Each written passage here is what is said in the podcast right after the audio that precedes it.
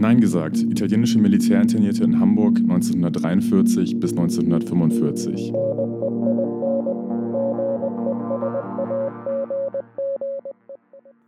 Hallo und herzlich willkommen zurück zu unserem Podcast Nein gesagt. Italienische Militärinternierte in Hamburg 1943 bis 1945. Ich bin Lisa, ihr habt mich schon in der ersten Folge gehört. Ich bin Mitglied in der Initiative Dessauer Ufer und in der Projektgruppe Italienische Militärinternierte in Hamburg 1943 bis 1945. Und ich bin Jonas, auch ich bin in der Initiative Dessauer Ufer und der Projektgruppe aktiv. Nachdem es in der ersten Folge erstmal grundsätzlich darum ging, wen die Nationalsozialisten als italienische Militärinternierte oder kurz IMI bezeichneten, soll es heute um einen konkreten Ort gehen, wo mehrere hundert Militärinternierte inhaftiert waren und zur Zwangsarbeit eingesetzt wurden, nämlich das Kontorhausviertel. Das Kontorhausviertel liegt sehr zentral mitten in der Hamburger Altstadt. Das Viertel entstand etwa zwischen dem Ersten und dem Zweiten Weltkrieg. Der bekannte Hamburger Oberbaudirektor Fritz Schumacher, der Hamburgs Baukultur im 20. Jahrhundert an vielen Stellen geprägt hat, war für die gesamte Planung des Viertels verantwortlich. Das Kontorhausviertel zeichnet sich besonders durch große, bis zu zehn Stockwerke hohe Kontorhäuser aus, die mit Backsteinen verblendet sind. Viele kennen wahrscheinlich das Chiele-Haus, das in den 1920er Jahren errichtet worden ist und mit seiner spitz zulaufenden Form an einen Schiffsbug erinnert. Seit 2015 gehört der größte Teil des Kontorhausviertels rund, rund um den Burchardplatz zusammen mit der benachbarten Hamburger Speicherstadt zum UNESCO-Weltkulturerbe. Im Kontorhausviertel waren ab Dezember 1943 tausende ZwangsarbeiterInnen in drei Kontorhäusern untergebracht, die notdürftig zu Lagern hergerichtet worden waren. Die Lager befanden sich im heute nicht mehr bestehenden Klostertorhof.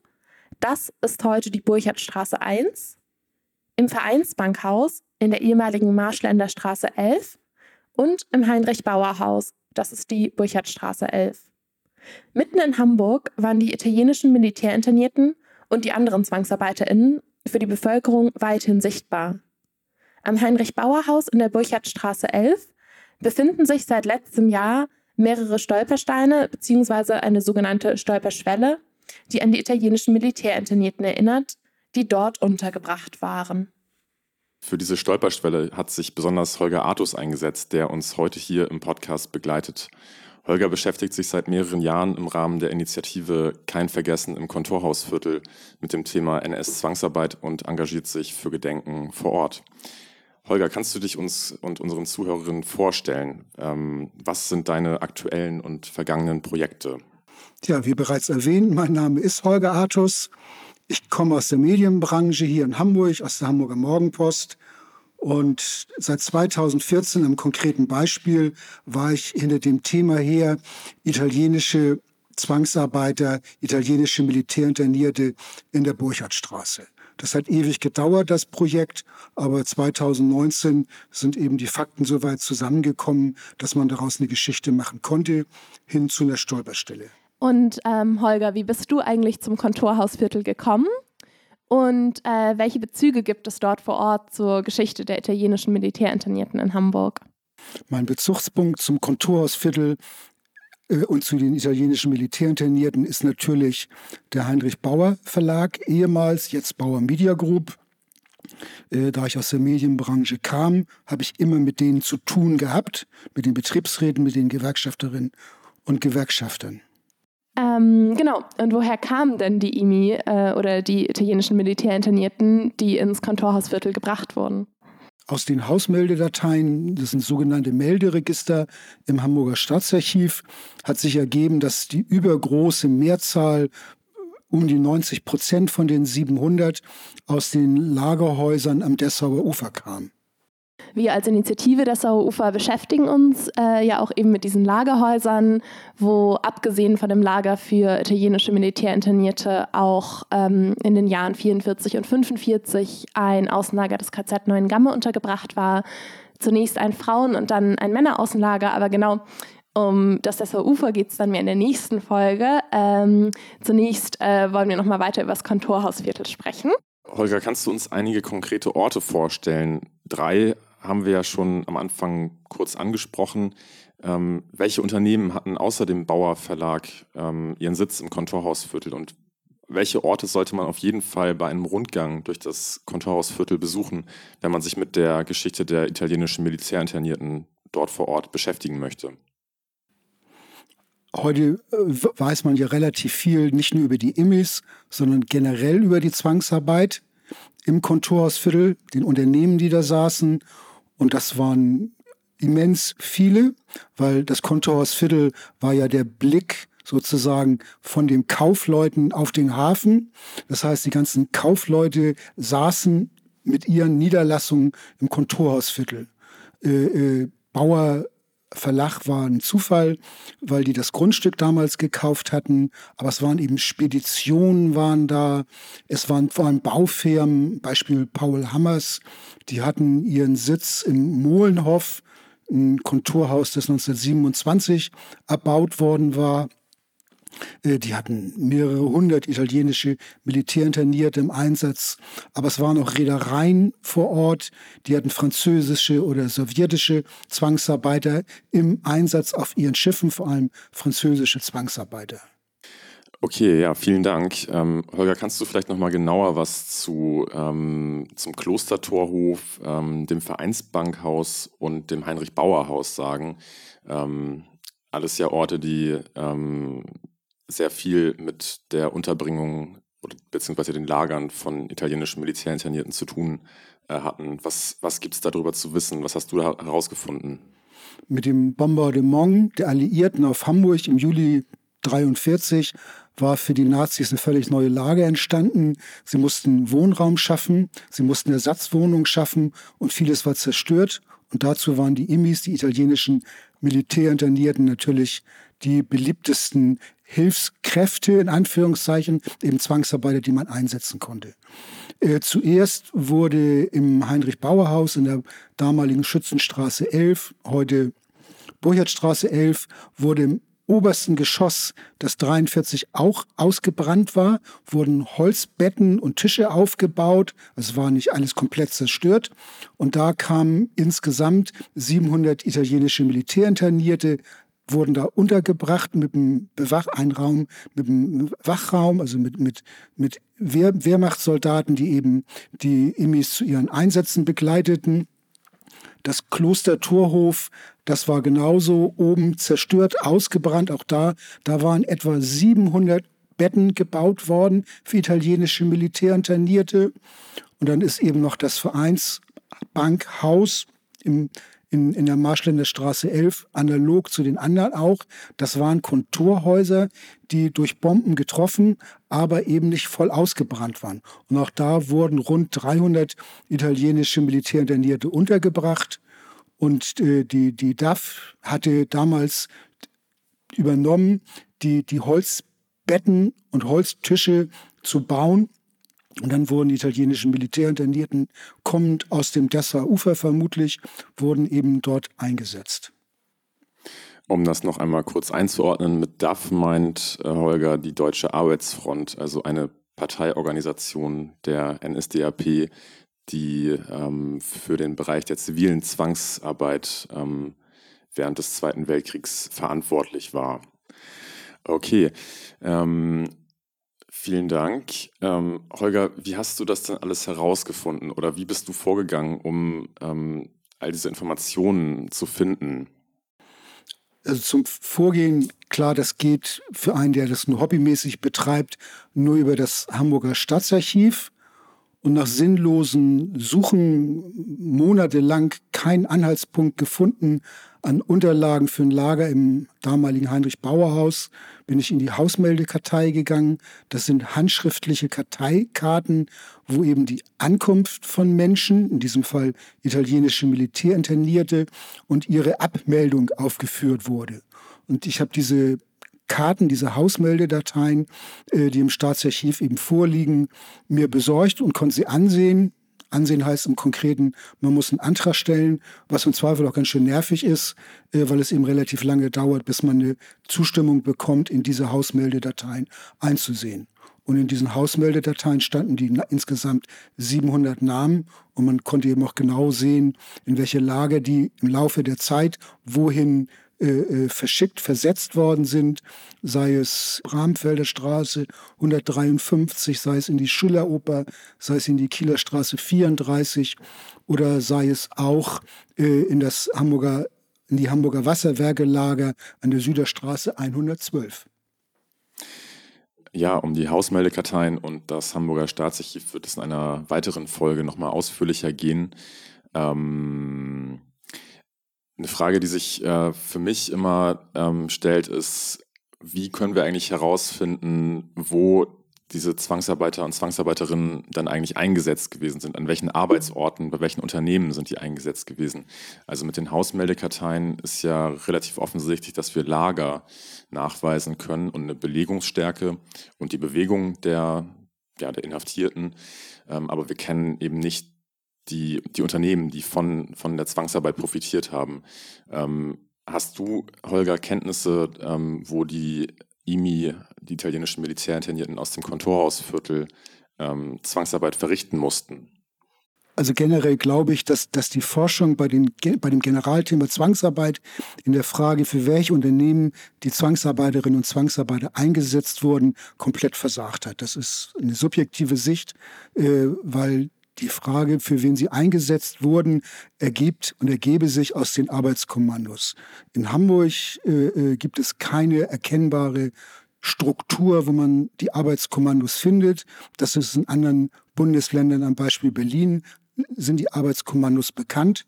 Aus den Arbeitskommandos ergab sich, in welchen Unternehmen die Zwangsarbeiter oder die italienischen Militärinternierten eingesetzt wurden. Und ich glaube, das ist wirklich die größte Forschungslücke überhaupt und auch gleichzeitig die, die generell größte Schwierigkeit, weil nur hier ist es ja so, was sollen Zwangsarbeiter? Hier in Hamburg, die mussten irgendeinen Nutzen haben und die Nutzen waren die Stadt Hamburg und waren Hamburger Unternehmen. Die Stadt Hamburg in Form von Aufräumdiensten vor allem, das war die Kernbeschäftigung, der Kerneinsatz von italienischen Militärinternierten war Aufraumarbeiten, bis heute ist das nicht vernünftig aufgearbeitet worden, auch nicht durch die Stadtreinigung oder die Nachfolgeorganisation heute. Und was das Konturhausviertel betrifft, in dem Bauerhaus waren im Durchschnitt immer 250 bis 200 Immis, also so viele Plätze wie vorhanden waren. So, die wurden unter anderem bei den Hamburger Wasserwerken auf der Elbinsel Kaldehofe eingesetzt. Sie wurden aber auch, da gibt es jetzt einen neuen Bezug. Sie wurden auch im Kartoffelhandel eingesetzt. Gegenüber vom Heinrich Bauer Haus äh, äh, war die Sprinkenhof oder ist heute nach wie vor die Sprinkenhof. Und da saßen eben auch viele Gesellschaften mit ihren Niederlassungen. Und ein Kartoffelhändler Wesslow, der hatte da seinen Sitz. Und der hatte zum Beispiel im Hamburger Hafen einen Schuppen, wo die Kartoffeln eben lagerten. Äh, äh und da waren auch italienische Militärinternierte eingesetzt worden aus dem Bauerhaus. Und das gilt auch für den gesamten Bereich des Kohlehandels. Jetzt muss man sich Kohlehandel nicht so vorstellen, dass die armen Hamburger nicht mehr heizen können, sondern der Kohlehandel bezog sich vor allem auf die Unternehmen, also ihre, die, die Versorgung, die, die Energieversorgung der Unternehmen. Und da gab es mehrere Unternehmen, äh, in denen die italienischen Militärinternierten aus dem Heinrich Bauer Haus eingesetzt wurden. Ja, ähm, also die Forschungslücken, die du da aufgemacht hast, die sehe ich auch ganz stark. Ähm, und ich glaube, das hat sehr viel auch damit zu tun, dass, dass wir einfach die Quellen dazu gar nicht mehr haben, weil das eben den Nationalsozialisten, ähm, staatlichen Behörden, Parteidienststellen, Gliederungen vor Kriegsende noch gelungen ist, in Hamburg ähm, extrem viele ähm, Unterlagen und Akten zu vernichten, ähm, was eben heute dazu führt, dass wir ähm, ja sehr kompliziert ähm, überhaupt nur Quellen haben, mit denen wir auf Lager zum Beispiel schließen können, aber auf sozusagen das ganze Ökonomische dahinter, ähm, welche, unter, welche Unternehmen von Zwangsarbeit profitiert haben, eben nur sehr schwer schließen können. Aber das ist nochmal ein gutes Stichwort mit den Unternehmen. Du hast ja auch Unternehmen angesprochen, von denen du herausgefunden hast, dass sie im Nationalsozialismus während des Zweiten Weltkriegs von Zwangsarbeit profitiert haben. Wie gehen die denn damit um als sozusagen Profiteure, Profiteurinnen von Zwangsarbeit? Also quantitativ haben wir ja haben wir 500 Schreiben gefunden von Unternehmen ans Hamburger Arbeitsamt Und das war der Ausgangspunkt, um zu überprüfen, welche von den 500 Nehmen oberflächlich recherchiert heute noch existieren. Kleinere Krauter, das waren wenige, aber es sind unterm Strich 65 Unternehmen bei einer oberflächlichen Recherche gefunden worden, die heute noch existieren oder wo es eine klare Nach einen klaren Nachweis der Rechtsnachfolge gibt. So, die Unternehmen haben wir angeschrieben und ich habe mit von diesen 65 etwa mit 40, 42 Unternehmen Mailverkehr gehabt. Und grundsätzlich muss man unterscheiden zwischen der Stadt Hamburg, Unternehmen der Stadt Hamburg und den Privatunternehmen. Die Stadt Hamburg, die Unternehmen, die der Stadt Hamburg gehören, heute öffentliche äh, äh, Beteiligungen sind, wie die HPA oder wie, wie Hamburg Wasser oder Stadtreinigung, so, die haben ihre Bestände, sagen sie, äh, ein Staatsarchiv gegeben und im Staatsarchiv liegt eben nichts. Also das heißt, da sind die Bestände schlicht und einfach irgendwann äh, äh, äh vernichtet worden, was auch immer. Die HPA argumentiert damit, äh, dass eben alles Relevante im Staatsarchiv aufgehoben worden ist, aber dass die Entscheidung, was relevant ist, nicht bei ihnen, sondern im Staatsarchiv gelegen hat, weshalb es Unterlagen nicht mehr gibt. Bei den privaten Unternehmen ist es so, dass es generell nichts im Staatsarchiv gibt, sondern es müsste nur in den Unternehmensarchiven sein. Und da kann man sagen, ich habe zwei Unternehmen kennengelernt. Mont Blanc ist der eine Fall, die noch Unterlagen haben. Und der zweite Fall ist Bayersdorf, wobei die Unterlagen, die die haben, auf der einen Seite extrem interessant sind, auf der anderen Seite eben sehr, sehr, sehr reduziert. Äh, äh, äh aber das sind auch die Unternehmen, die, die geantwortet haben. Und die meisten Unternehmen haben viele nicht reagiert, also etwa 20 nicht reagiert, 25. Und die anderen haben gesagt, äh, äh, schönen Dank für Ihr Interesse, äh, äh, aber sie, sie wünschen uns viel Erfolg. Ansonsten können sie aber nichts weiter dazu. Ähm, ja, danke, dass du uns den Überblick über die Unternehmen gegeben hast. Kannst du das nochmal konkret machen an einem Beispiel?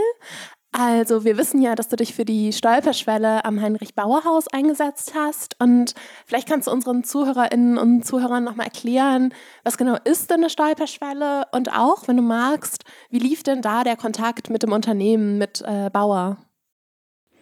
Die Stolperschwelle ist gewissermaßen ein größerer Stolperstein. Stolpersteine erinnern an Personen und Stolperschwellen haben gefühlt den, den Charakter, an größere Gruppen von, von Menschen an NS-Opfer zu erinnern. Es gibt in Alzer, ehemaligen Alsterdorfer Anstalten, gibt es an die Krankenmorde, an die Krankentoten eine große Stolperschwelle. Wie sollte man da 420 Namen aufschreiben?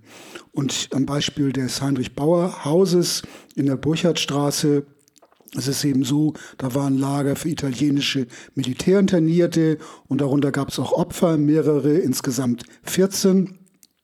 Und äh, äh, insgesamt waren da 700 italienische Militärinternierte in ihrer Zeit untergebracht in der Zeit.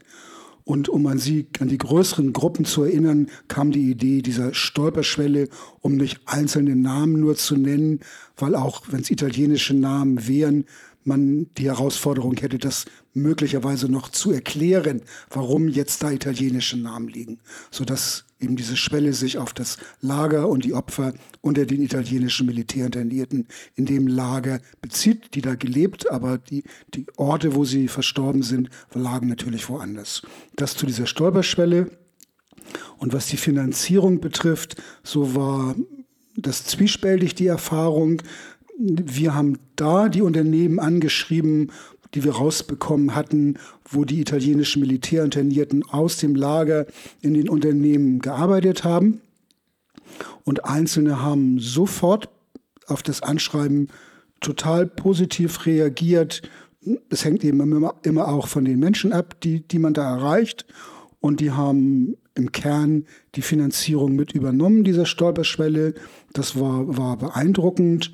Und am Beispiel der Bauer Media Group, so war das insofern zwiespältig, als dass die Bauer Media Group erst gesagt hat, sie würden die Kosten der Schwelle in der Summe X, sage ich jetzt mal, übernehmen. So, dann haben sie aber kurz vor der Verlegung einen Rückzieher gemacht.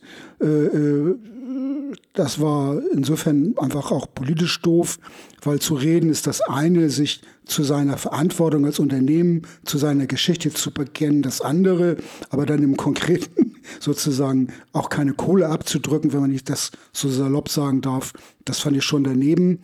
Aber auch in diesem Fall war das so, es gab dann eine Presseanfrage, und daraufhin hat sich Bauer entschieden, äh, eben auch eine Summe, die vereinbart worden war, im, abgesprochen war im, im Vorjahr, dass sie die dann auch bezahlt haben. Aber es ist eben, hängt von den Unternehmen ganz in Wirklichkeit von den Managern ab, die, die man da erreicht, die darüber nachdenken. Und hier war das eben, ich habe auch ein anderes Beispiel, Sprinkenhof, wo der Geschäftsführer der hatte jetzt unmittelbar nichts mit den Immis zu tun, aber mit Stolperstein. Die Eigentümer sofort gesagt haben, das ist eine vernünftige Sache. Das erinnert in Hamburg an unsere Geschichte. Das gehört ins Kontorhausviertel. Man muss darauf verweisen, die das dann auch übernommen haben. Zu den Erfahrungen am Kontext zu dieser Stolperschwelle bei Bauer gehört auch eine negative. Und zwar äh, bei C&A in der Mönckebergstraße 9. Was genau die da getan haben, wissen wir nicht.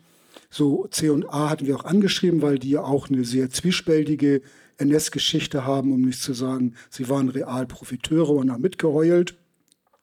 Und das Unternehmen sagte dann, ja, wir haben unsere Geschichte ja aufgearbeitet, aber wir sind nicht willens, äh, äh eben dafür zu bezahlen, weil wir eine andere Marketingstrategie haben. Und das fand ich schon empörend, weil es geht ja nicht um Marketing, äh, es geht um Erinnerung. Ich kann Unternehmen gut verstehen, die überlegen, wie passt das in ihre Philosophie hinein. Aber die Frage dieser Philosophie ist eben, was ich erkläre, um es zu, zu, zu begründen, weshalb ich etwas mache und nicht, wie ist meine Strategie im Marketing. Ähm, ja, danke, Holger, dass du uns von diesen, wie du auch sagst, durchaus zwiespältigen Erfahrungen berichtet hast. Ich denke, das gibt einen ganz guten Überblick auch über die Schwierigkeiten, die man eben auch erleben kann, wenn man sich für eine öffentliche Erinnerung an die italienischen Militärinternierten einsetzt. Umso wichtiger, dass es jetzt auch diese Stolperschwelle gibt, denn, wie wir ja auch schon so ein bisschen in der ersten Folge erklärt haben, es gibt eigentlich relativ wenige Orte im öffentlichen Raum, die an die Geschichte der italienischen Militärinternierten erinnern. Und das ist ja eigentlich auch so ein bisschen unser Ziel mit diesem Podcast, eben auf die Orte, die es schon gibt oder die im, im Entstehen sind oder die Initiativen, die sich darauf einsetzen, in Hamburg aufmerksam zu machen. Und genau, deswegen wäre jetzt noch meine letzte abschließende Frage an dich, Holger. Was planst du denn oder was plant die Projektgruppe Italienische Militärinternierte, in der du aktiv bist und wir auch sind, für die nächste Zeit? Kannst du das noch mal ein bisschen beschreiben? Ja, also einmal geht es natürlich um, um, um was, was ich sozusagen mitgenommen habe, nachdem ANEI, die italienische Organisation der ehemaligen Militärinternierten, Anfang September hier war. Aber das war gemeinsam getragen, gemeinsam konzipiert und auch in einem politischen Rahmen eingeordnet. Und man muss jetzt einfach gucken, bei der Vielfalt der Informationen, der, der Gespräche, der Kontakte, wie, wie, wie man das verwertet im Sinne von, wie geht man weiter vor? Weil unabhängig von uns gibt es ja weitere Gruppen, die sich für die italienischen Militärinternierten einsetzen. So am Beispiel habe ich das jetzt gerade gehört vom Südpol in der Süderstraße 112. Und in dieser Projektgruppe, wo ja mehrere Gruppen zusammen sind, haben wir uns jetzt ein Arbeitstreffen vorgenommen, um, um gewissermaßen zu konsolidieren, wie geht es auf Basis der Informationen und Eindrücke weiter.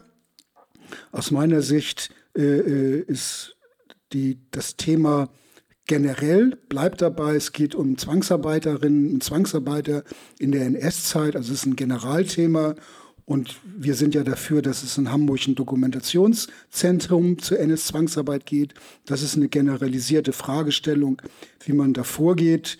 Also die Frage nach der Trägerschaft auch weiter zu klären. Was wird aus einzelnen Initiativen, aus einzelnen Impulsen, aus einzelnen Beiträgen? Das ist sozusagen die, die, für mich die, die wichtigste Frage. Und es kristallisiert sich für mich gefühlt zwei Themen heraus, aber das muss man diskutieren und wenn es diskutiert wird und anders wird, muss man das eben neu bewerten.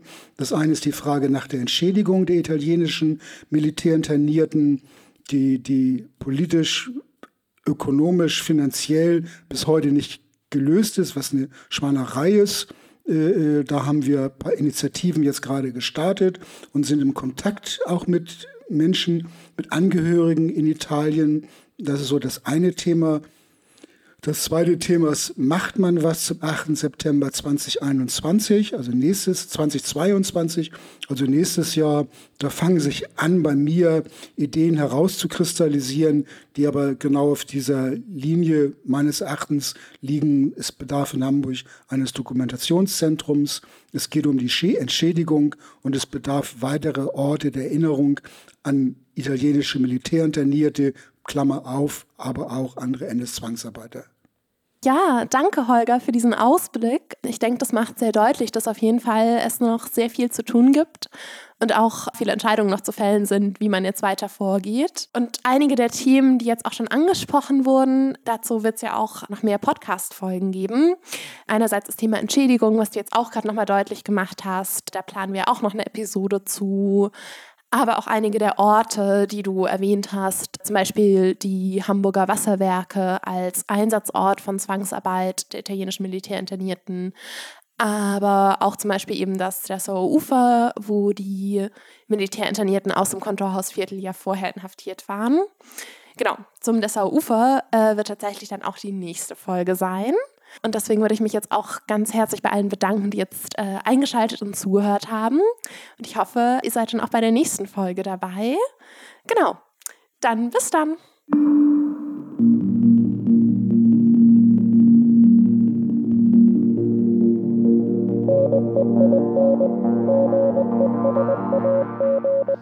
Das war unser Podcast Nein gesagt. Italienische Militärinternierte in Hamburg 1943 bis 1945. Der Podcast wird gefördert von der Landeszentrale für politische Bildung Hamburg. Technische Umsetzung Freddy, Matthias, Yannick. Vielen Dank.